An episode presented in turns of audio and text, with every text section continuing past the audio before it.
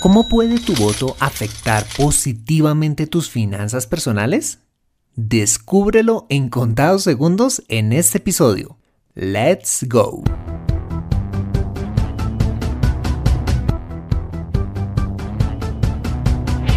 Bienvenido a Consejo Financiero, el podcast de finanzas personales donde aprenderás a manejar inteligentemente tu dinero, salir de deudas tomar buenas decisiones financieras y alcanzar una prosperidad sólida y duradera.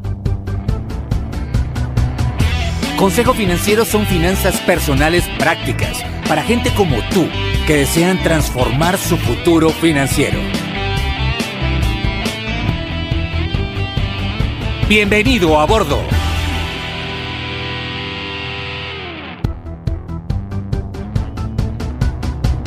Hola, soy Fernando Fernández y quiero darte la bienvenida a un nuevo y motivante episodio de Consejo Financiero, tu podcast, tu programa de finanzas personales en el que aprenderás a manejar inteligentemente tu dinero, a salir de deudas, a tomar buenas decisiones financieras y los principios para alcanzar una prosperidad sólida y duradera. Como bien lo sabes, tener educación financiera no es algo exclusivo para los gurús en finanzas. Todo lo contrario, es algo que está a tu alcance y que te ayudará a lograr tus objetivos de vida.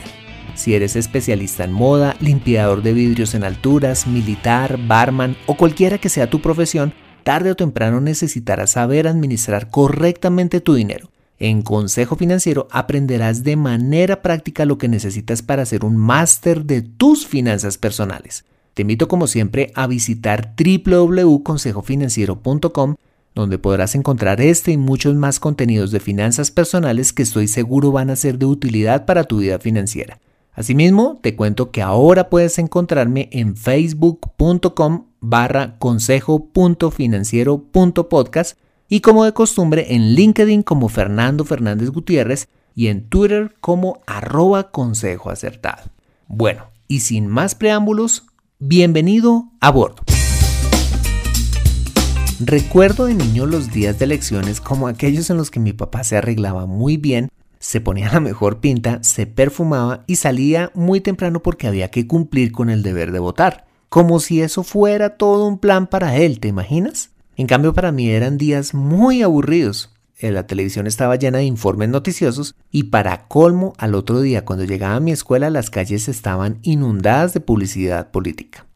Crecí pensando que la política era un tema sucio, reservado únicamente para personas que solo llegaban a hacer cosas indebidas con los dineros públicos. Pero lo peor es que creí que estos temas no tenían nada que ver conmigo, ni era mi responsabilidad estar enterado de ellos.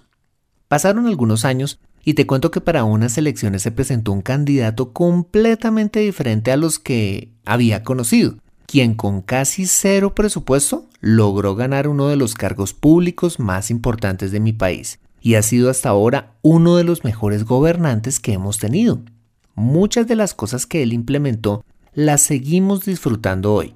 Por supuesto, este personaje, como imaginarás, me inspiró por primera vez a votar, deber con el cual he cumplido desde entonces y me hizo consciente de lo importante que es mi participación como ciudadano. Bueno, pero como este no es un podcast de ciencias políticas, sino de finanzas personales, no te voy a decir quién fue el personaje por el que voté.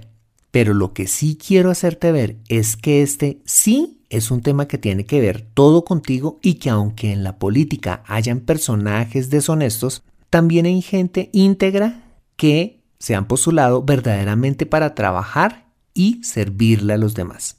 Si todos cumplimos el deber de votar, ojo, a conciencia, empezando por ti y por mí, vamos a tener un mejor país y como consecuencia, ¿qué crees? Vamos a tener unas mejores finanzas personales. Y a continuación te contaré por qué. Primero porque votar puede contribuir a que tu ingreso sea mayor. ¿Cómo te parece?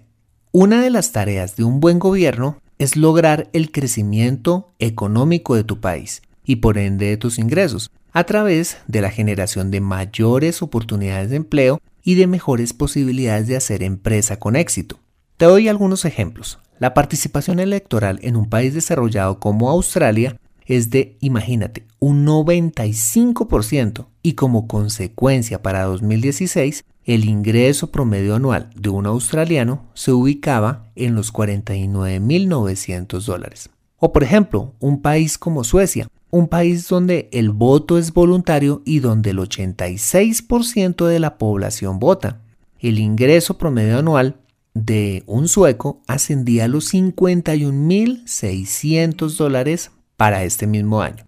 ¿Ves que si hay una relación directa entre participación electoral y el ingreso de la gente?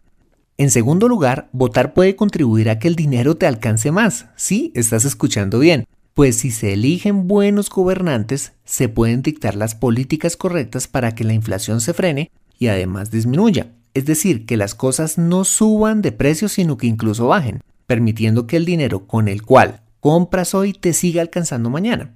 Retomando el ejemplo anterior, la inflación en países como Australia o Suecia se ubican entre un 1.7 a un 1.9 anual.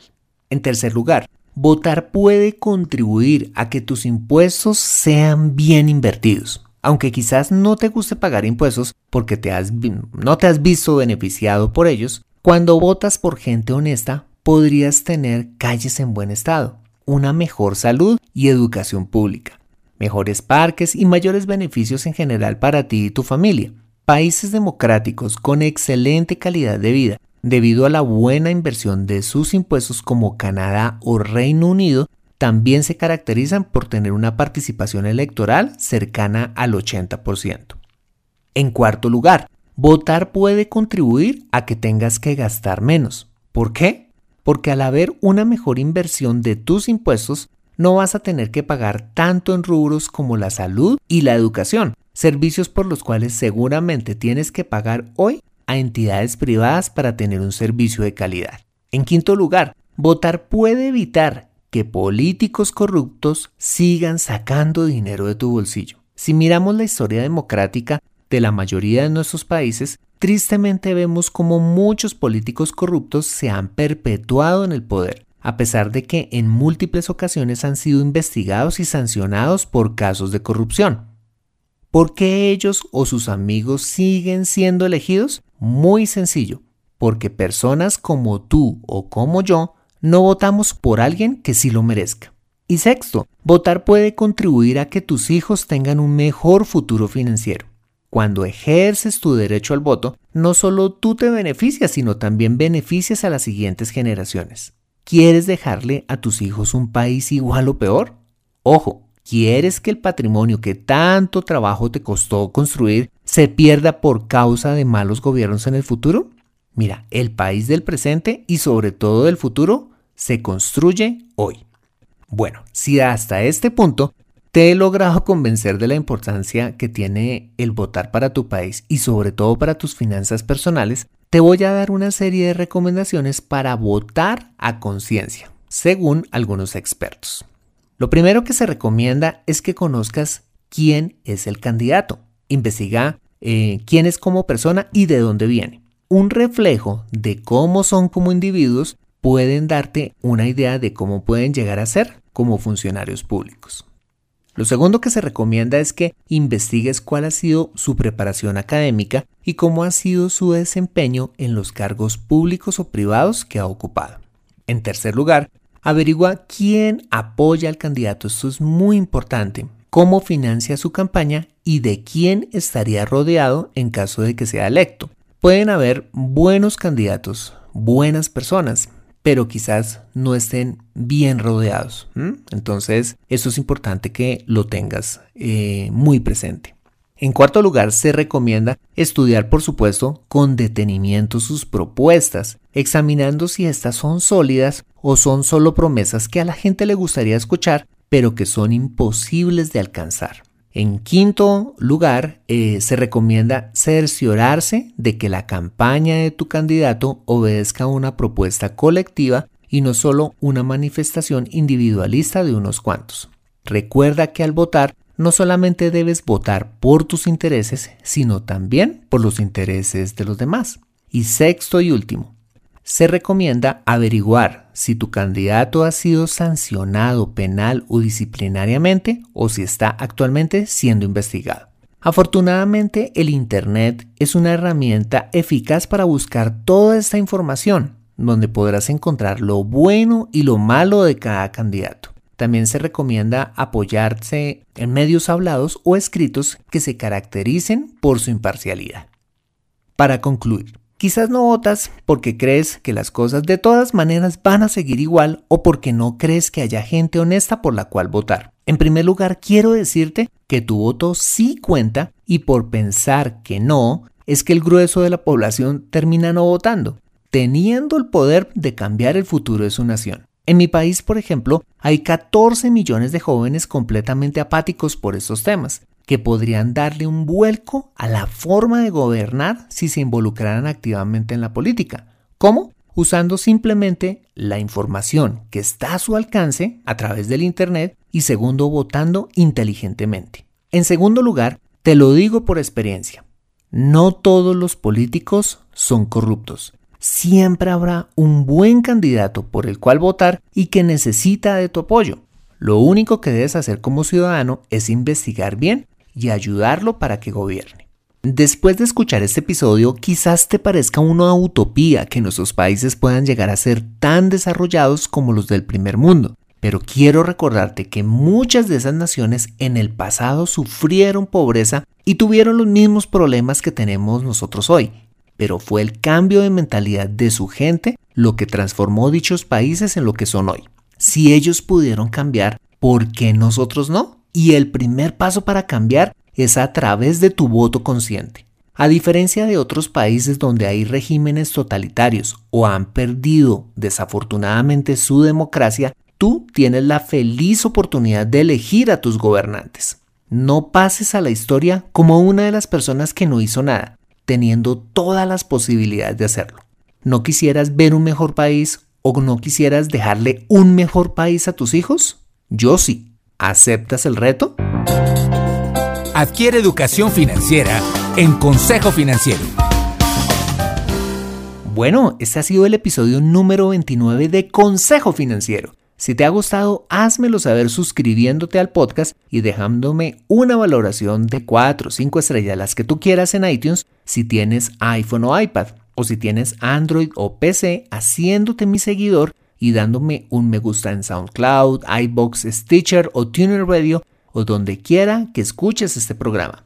Si lo haces, no solamente me harás de verdad muy feliz, sino que me ayudarás un montón a llegar a muchas más personas en toda Hispanoamérica.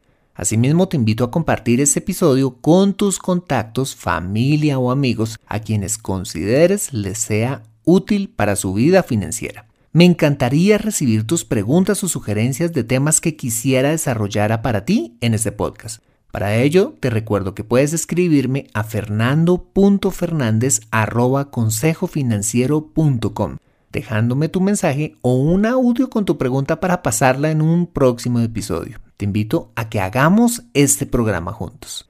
Recuerda también suscribirte en www.consejofinanciero.com para mantenerte actualizado de todos mis contenidos y novedades.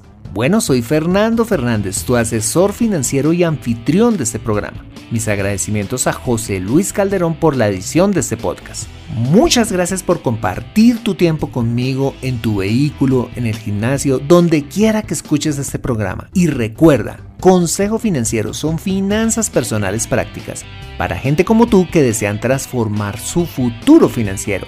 Buena semana y nos vemos en el siguiente episodio. See you later.